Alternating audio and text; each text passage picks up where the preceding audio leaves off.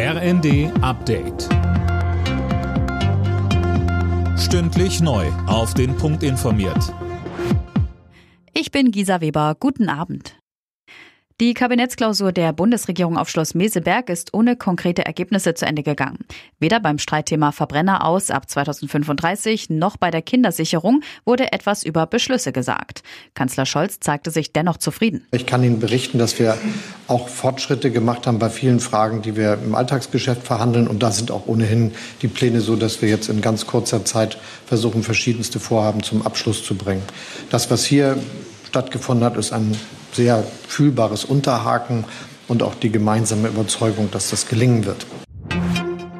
Der Klimawandel könnte Deutschland bis Mitte des Jahrhunderts 900 Milliarden Euro kosten. Das zeigt eine Studie im Auftrag des Bundeswirtschaftsministeriums. Demnach wurden neben der Zerstörung auch die Kosten für den Wiederaufbau und eingeschränkte Produktionsmöglichkeiten eingerechnet. Zehntausende Jugendliche gehen in Deutschland jedes Jahr ohne Abschluss von der Schule ab. Dirk Justus, an der Zahl hat sich in den vergangenen Jahren kaum etwas geändert. Ja, 47.500 junge Menschen haben die Schule 2021 ohne Abschluss beendet. Das entspricht einer Bertelsmann-Studie zufolge 6 Prozent.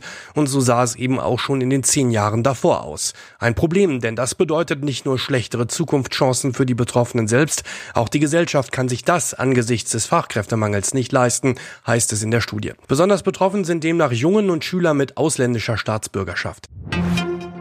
Die 2019 bei einem Brand schwer beschädigte Pariser Kathedrale Notre Dame soll Ende nächsten Jahres wieder eröffnet werden. Die Arbeiten liegen im Zeitplan, heißt es von der Wiederaufbaubehörde. Die Kosten liegen bei schätzungsweise 850 Millionen Euro. Alle Nachrichten auf rnd.de